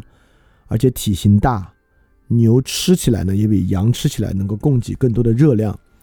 而且牛是最早的大规模财产，就是我们一看古代国家，就这个牛，这个国家有多少多少牛，这个家族有多少多少牛，就代表这个家族真的很有钱。所以大概从一万年前呢，牛的崇拜，牛作为造物开始出现。但最初牛的造物是跟这样的一系列神话象征物合在一起的：卵、星月、公牛。因为牛角的形状，因为牛比其他动物，比如说比起鹿，鹿的鹿的角有分叉嘛，所以你觉得鹿角怎么看都不像是一个圆形。但牛角从很多角度看呢，它就是正圆体的一侧。所以特别像一弯新月，就跟月亮产生了极大的关系。而比如说这个我展示的盘子，它的内凹像雕的是牛，另外一面呢雕的是卵，很多蛋。因为牛这个牛角的圆形形状呢，也让人想到蛋。所以最初牛的出现啊，还不是像之后与男性的力量啊、生殖啊等等产生关系。最初呢，还是与女神体系中的很多象征在产生关联。所以最初的公牛崇拜呢是 Luna Bull，就是月牛形象。最初的牛呢基本上都是跟月亮相关的，比如说在这个埃及壁画中的这个牛背负着这个月亮，它驮着这个月亮。当然，月亮在大多数文化中是阴性的，太阳是阳性的。呃，但也有文化，比如说好像德语，我记得德语中太阳是阴性的，月亮是阳性的。就有一些文化之中的月亮是阳性的，太阳是阴性的，月亮是男神，太阳是女神，也是存在的。但是绝大部分呢，月亮是阴性，太阳是阳性，我们也一样。所以跟月亮相处最近的一组神话印象呢，包神话的象征，包括螃蟹、公牛、女人、贝壳、房屋、黑色、水、阴影等等等等等等这么一系列。所以说可以发现，公牛在它最初出现的时候呢，是与一系列跟女性相关的意象和象征物联系到一起的。但是到今时今日，比如说西班牙斗牛，斗牛当然是一个充满神话意味的运动，充满象征意味的运动。因此，对于牛，对于月牛阴性的崇拜，到对牛的这套暴力，中间到底跨越了什么？中间经历了什么？就是我们要通过对牛的神话中发现的。我们是怎么从对牛的敬敬拜走向对牛的杀戮和克服的？我们知道，现在对牛的杀戮，在印度北部一些邦的宗教节庆之中，就在一个大平原上杀好几千头牛，场面非常血腥可怖啊！就是是怎么跨越过来的？所以从月牛、月亮牛到被杀之牛的转化之中呢，我们引的第一个神话是宙斯强掳欧罗巴的这个神话。欧罗巴今天欧洲 Europe 就是欧罗巴，就是欧罗巴是也是一个女神。宙斯当然我们大家都知道，宙斯名声在外，就是呃跟各种各样的女神生孩子啊。宙斯也爱上了欧罗巴，在宙斯爱上欧罗巴之后呢，就有著名的故事哦，宙斯强掳欧罗巴。他这个强掳欧罗巴是怎么样一个过程？宙斯不知道该怎么接近欧罗巴，因此呢。宙斯变成了一头牛，因为而且宙斯要背着这个赫拉啊，他也不太他也不敢让让赫拉知道，所以他变成了一头牛，但他不是变成一个普普通通的一个负重的公牛，而变成一头高贵而华丽的牛。它变成这个牛呢，就像图上所示，牛角呢非常小巧玲珑，像一个特别精细的工艺品一样。它眼额前呢闪烁着一个星月形的银色胎记，你看，在这个时候，在这个故事里面，牛依然跟星月本身有极大的关系。它的皮毛本身也不是那种灰褐色的，而是白金白金的，就是一个蓝色明亮的眼睛呢，闪亮着人一样的光辉。在宙斯变牛之前呢，他就吩咐赫尔墨斯，就那位信差之神，很听宙斯话的一位神祇，就是让赫尔墨斯。把欧罗巴在山上的一些牛啊驱赶到欧罗巴之之中之面前，当然那个赫尔墨斯不知道宙斯藏在其就藏在其中啊，当然宙斯就因这个原因呢接近了欧罗巴，那么很快呢，欧罗巴和她的姑娘们呢，和她的闺蜜们就注意到了宙斯变的这头牛，尤其他高贵的气概和那种很安静的姿态，所以他们就开始走近他，就伸手抚摸这个牛的牛背。那这个牛呢，看起来也很通人性，慢慢慢慢就靠近这些姑娘。最后呢，宙斯变这头牛就依偎在欧罗巴的身旁。那么欧罗巴呢，发现它非常非常驯服，就把手里的花束呢送到公牛的嘴边，看着牛会不会吃。但宙斯变的这头牛呢，没有吃那个花，反而就很很温顺的舔舐着鲜花和欧罗巴的手。所以说，这个欧罗巴就越来越喜欢这个牛。最后还壮着胆子在这个牛的额前亲了一下，这个牛呢，就是还发出了一个很欢快的叫声。这个叫声神话记载也不像是普通牛的叫声，像是吕底亚人的牧笛之声在山谷中回荡，就非常温顺的躺倒在了欧罗巴的身边，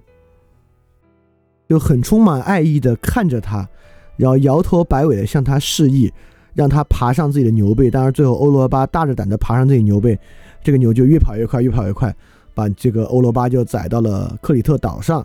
在克里特岛上之后呢，这个牛化身为宙斯，就是算是强迫吧，就是强占了欧罗巴。但这里要看几个非常重要的啊，在这个故事里面呢，公牛的额头上依然有星月标记。而如果而如果我们还要说这个公牛是什么性格呢？我们必须说这个公牛是温顺的，就像是。原初神话故事中公牛与女神的关系一样，公牛面对女神呢是极其温顺的，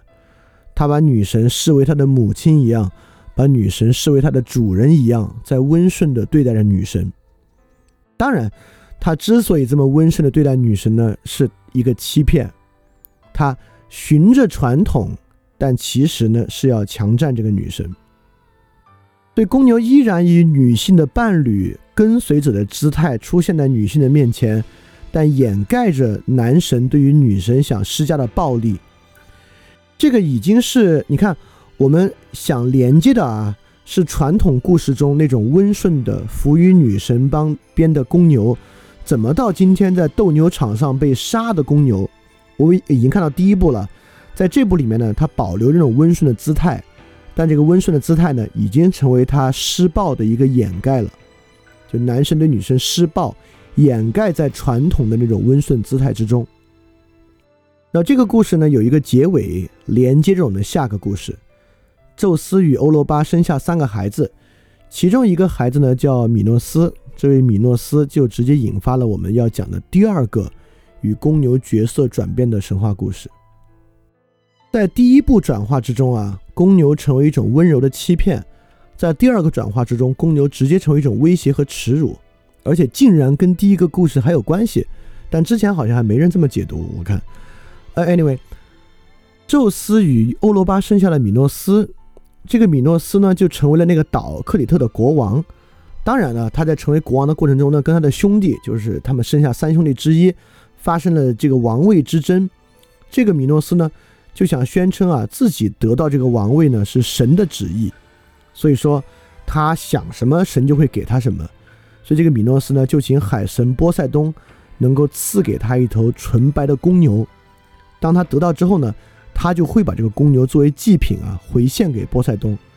所以波塞冬直接从海上送了这么一头公牛，就是克里特公牛。这个公牛非常漂亮，非常漂亮，非常非常之美。所以这个克里特国王米诺斯呢，就心生贪婪，把这头牛藏起来了，献祭了另外一头牛，蒙骗了波塞冬。波塞冬大怒，大怒之后呢，就发生了一个结果：这个米诺斯的妻子帕西怀竟然疯狂的爱上了这头克里特公牛，因为它太漂亮了。所以帕西怀呢，就找了著名的建筑师戴达罗斯。让戴德罗斯帮他做了一个木头的母牛的机关，他自己呢就藏在这个母牛之中，因为戴达罗斯是一个巧夺天工的工程师，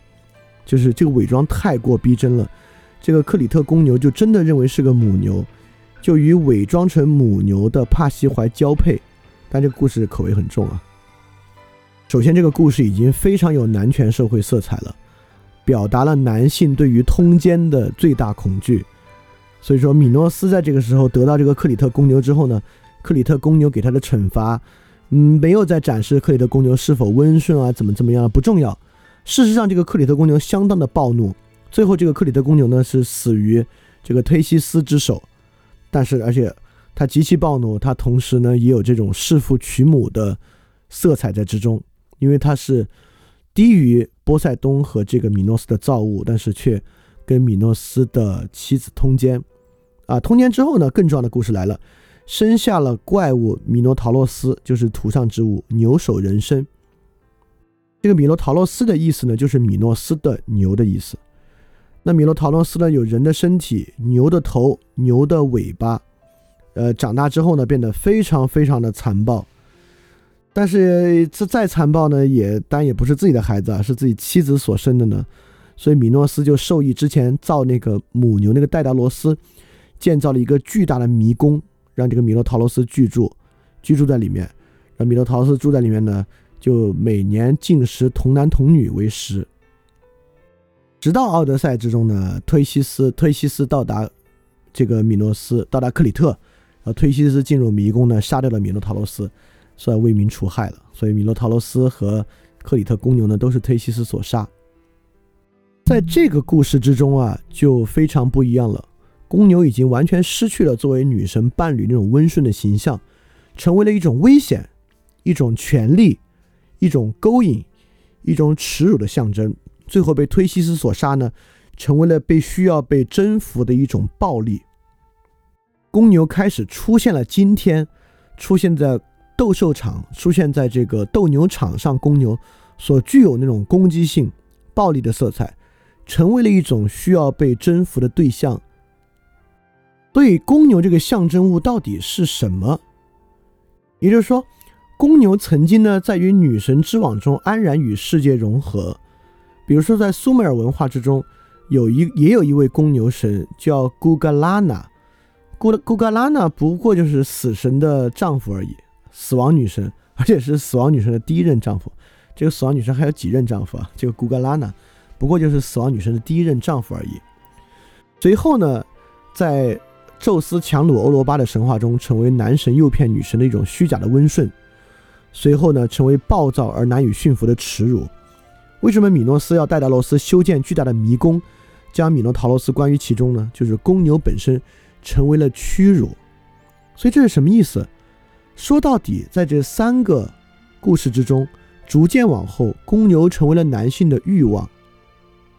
或者公牛象征完完全全就是指男性的欲望。男性的欲望曾经在女神的世界之中与世界安然融合，随后男性的欲望需要对女性进行诱骗，随后男性的欲望直接展露出来，成为某种暴躁而难以驯服的耻辱。所以在神话之中，逐逐渐渐展现出被公牛所象征的这种逐渐被扭曲的男性的欲望，也就是过去。男性的欲望与女性及其背后的世界是以正常的方式连接的，但最后这种正常的连接方式逐渐被打破，它变成以欺骗的方式连接，以对通奸的恐惧的方式连接，以暴力的方式与世界和女性连接到一起。所以，公牛神话的转化就是一种男性的欲望逐渐扭曲而转化的象征。仅仅说扭曲这事儿也还没有那么有启发性啊！就真正要说的是，扭曲到最后这一步，以米诺陶罗斯被忒修斯所杀这一步，到底要讲的是什么呢？也就是这样的神话面临的矛盾和困境是男性与其扭曲的欲望之间的矛盾，但这样的矛盾以忒修斯杀死米诺陶罗斯成为完结，随后带来男权社会这种道德的困境，也就是说。这样的神话最后获得了一个英雄式的结尾，英雄获得完全的胜利，而男性扭曲的欲望呢被杀死，就像是斗牛一样，英雄获得潇洒的胜利，而象征暴力与扭曲欲望之公牛呢被杀死在斗牛场上。所以男性认为自己可以做出完整的善恶判断，并掩盖和消灭自己的恶念，这个就是米诺陶罗斯之死。这个神话所反映出男权社会这种道德的困境，这困境是什么意思？这就像是男权社会中产生的科学这种知识的纯粹二分一样。在过去女神的时代，没有什么好坏，生与死是融合的，生与死是一个环形的象征，生会变成死，而在死之中呢，可以诞生出生。但在米诺陶洛斯公牛的转化之中呢，它渐渐米诺陶洛斯变成一种纯粹的恶，变成一种纯粹的坏，而忒修斯变成一种纯粹的好。过去这种圆融的二元区分，变成了一种在科学和知识的观念之下一种纯粹的二元区分。神话从可以弥合这种矛盾，变成神话在说明矛盾一方对另一方的消灭。因此，过去的神话没有不可触碰的禁区，所有坏与好都在某种更高的层面之上而而形成融合。但今天新的神话，科学与知识产生了不可触碰的禁区，产生了纯粹坏的东西，并且我们认为这个纯粹坏的东西呢是可以为我们所克服的，就是今天隐藏在所有科学与知识体系。知识迷信与崇拜背后的这个神话之渊源。所以说，米诺陶罗斯其实是男人或者男权社会的一张面具，是进入男权社会之后，引入了竞争和矛盾之后，男性必然对于乱伦不不不是乱伦，对于通奸和恐惧，和对于通奸恐惧之下激发暴力的这张面具。最后，这个面具呢，走向了苏格拉底，就是走向一种纯粹的善恶观念。代表了一种克服，而我们也知道，在荣格的这个视域之内，人格面具不可能依靠掩盖和彻底克服得以完成。当我们认为它可以通过掩盖和彻底克服得以完成的时候呢，这张人格面具呢就将投向投下巨大的阴影。所以在这里我们会发现，尼采与苏格拉底之辩在这里也引入了，在尼采看来，那种狄俄尼索斯式的神话。就是酒神神话和酒神艺术呢，就像是过去圆融的女神神话，而阿波罗式的日神神话就像是苏格拉底式的一种，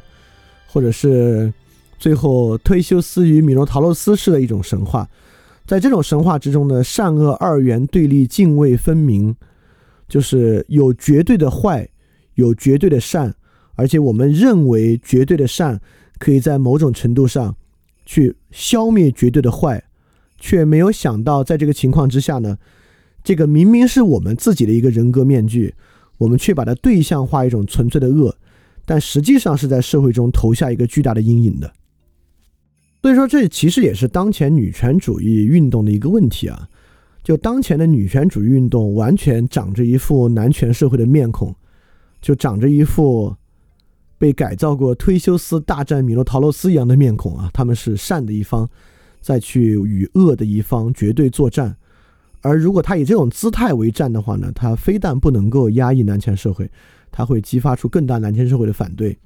尤其是当所有男性也参与到这个运动，将男权对女性那种暴力、对女性那种压迫看作一种绝对恶的、不可触碰的、完全不可理喻的邪恶的时候呢，我们就根本没有办法克服这种冲动。恰恰这种冲动，这种面具呢，还会在我们自己身上投下巨大的阴影。在神话中，死亡从来不是一个要被战胜的东西，死亡从来是一个合适的中中间过程，它被合适的方式引入生命，也以合适的方式呢走向重生。连梅杜莎本身呢也有重生的力量，所以死亡不是纯粹坏的。但只有在今天的这种未经分辨的神话思维之下呢，才有绝对的善和绝对的恶。这就回到了最开始说教师节，我认为教师和医生是一种绝对之善，是一种神圣而高贵的职业。你越是这么说呢，就越会引发教师和医生本身这个不良的人格面具所投下的巨大阴影。所以说，一种纯粹道德式的男权的要求，认为男性就是应该一种体面的、完全尊重女性的、不要去侵犯女性的，其实也是一个极强的压抑。认为性犯罪是一种极其严重的祸害，不可触碰的邪恶，对他的强调呢，恰恰会引发更多的性犯罪。对于任何职业做做做完全道德和神话呢，其实就是在毁灭这个职业。而这个是完全不可能通过科学和知识的方式去加以分辨的。科学和知识只是这种不良的神话思维的一种前锋，是这种认为善可以最终杀死恶，而善恶呢变成一种知识的符合之争分辨之后，他们所占的一个前锋而已。所以说，我们会发现，在远古神话之中，人们也有偏见，人们也有他的信念。但信念呢，与世界一起慢慢的渗透到世界之中，而今天的科学与知识过程呢，依然有偏见和信念。这个偏见和信念呢，以一种不可讨论、不可触碰的方式存在于他们的认知体系里面。比如说，为什么科学是那么对的？比如说，为什么科学的正伪体系是那么之好的？呃，其实这本身是一个不太可讨论、不太可分辨的东西啊，是一个呃不可触碰的一块禁区，而这是过去的。那种可被分辨的圆融的神话所，所，呃不，所所所所没有的这样的禁忌。当然，我绝对不是在说我们今时今日重新复兴神话思维，可以以回到母系氏族社会的囫囵圆融的神话来做，这是不可能的。就今天有新的背景，要回到那个时候呢，绝对不可能通过那个方式。当然，这是我们下一期的关键内容了。就下一期，我们从这期呢。用很多很多的例子说明了什么叫做神话思维。当然，这个例子呢，也是建立了社会结构、社会制度、象征物和内心结构、神话结构的三元的统一。神话结构是如何通过象征物与社会建立联系的？包括最后我们是通过公牛这个象征物，来通过公牛象征的转变，来看背后神话思维和社会建构的转变。而下一期呢，会有更多跟个人相关的。我们从荣格的神话观念和象征的角度来看，个人。如何对于自我认识上呢，去使用和关照一些神话的思维？所以在这种新的非知识的神话思维之下呢，我们一定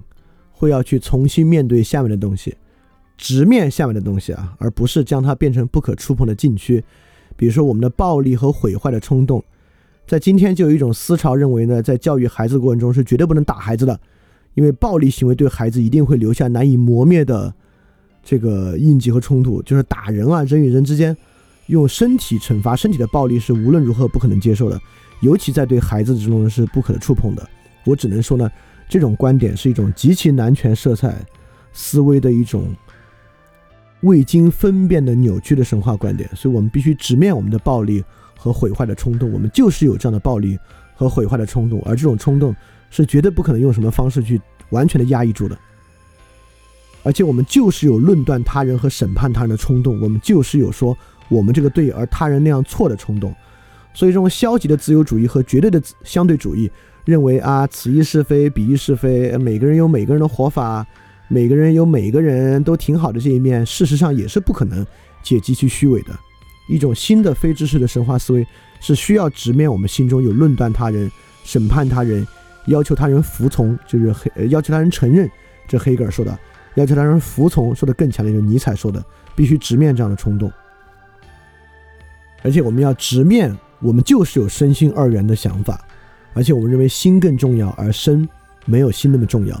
所以，对于身心一体的科学还原论，也不是这种新的神话思维要去承接的。新的神话思维就是要去承认，在我们的直观之争之中，在我们的直观之中，我们就是身心二元的，我们就是直观的感受到了所谓灵魂的存在。而灵魂就是比身体更重要的一个东西，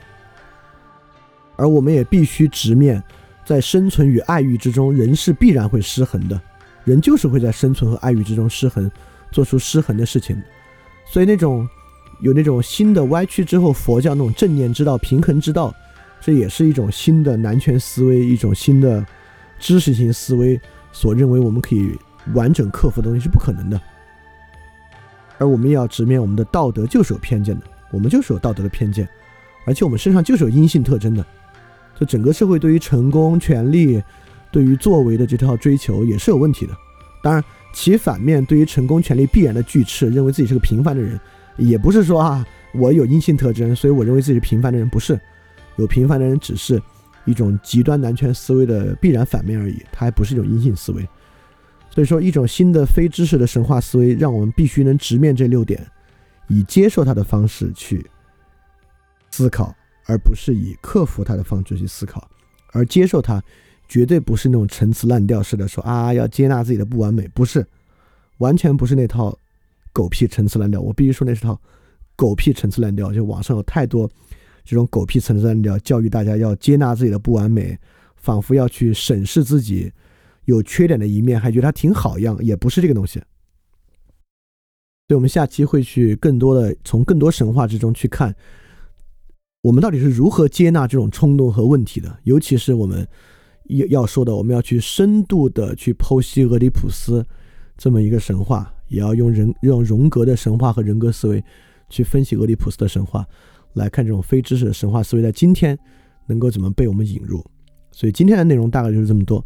那我们下周一再见。下周一我们来讲神话。与宗教的最后一期讲完之后，就迎来我们今年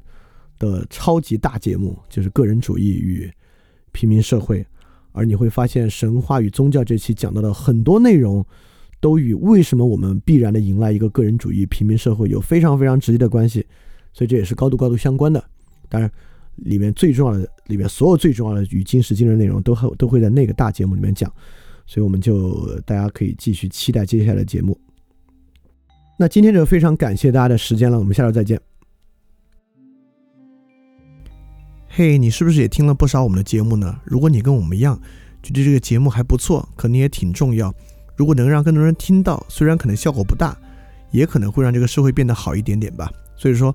呃，干脆去转发一下好吗？让更多的人可能听到这个节目，我们来试试它会产生什么样的效果吧。谢谢你的转发，非常感谢你收听本节目。如果希望每周一加入微信群，跟我们一起学习，提出问题，看到每次分享的 keynote，可以微信添加“想借 Joy Share”，想借的拼音 x i n g j i e，Joy Share j o y s h a r e，并说牛津通识读本，就可以被我们拉入群中，每周一起学习了。欢迎你来。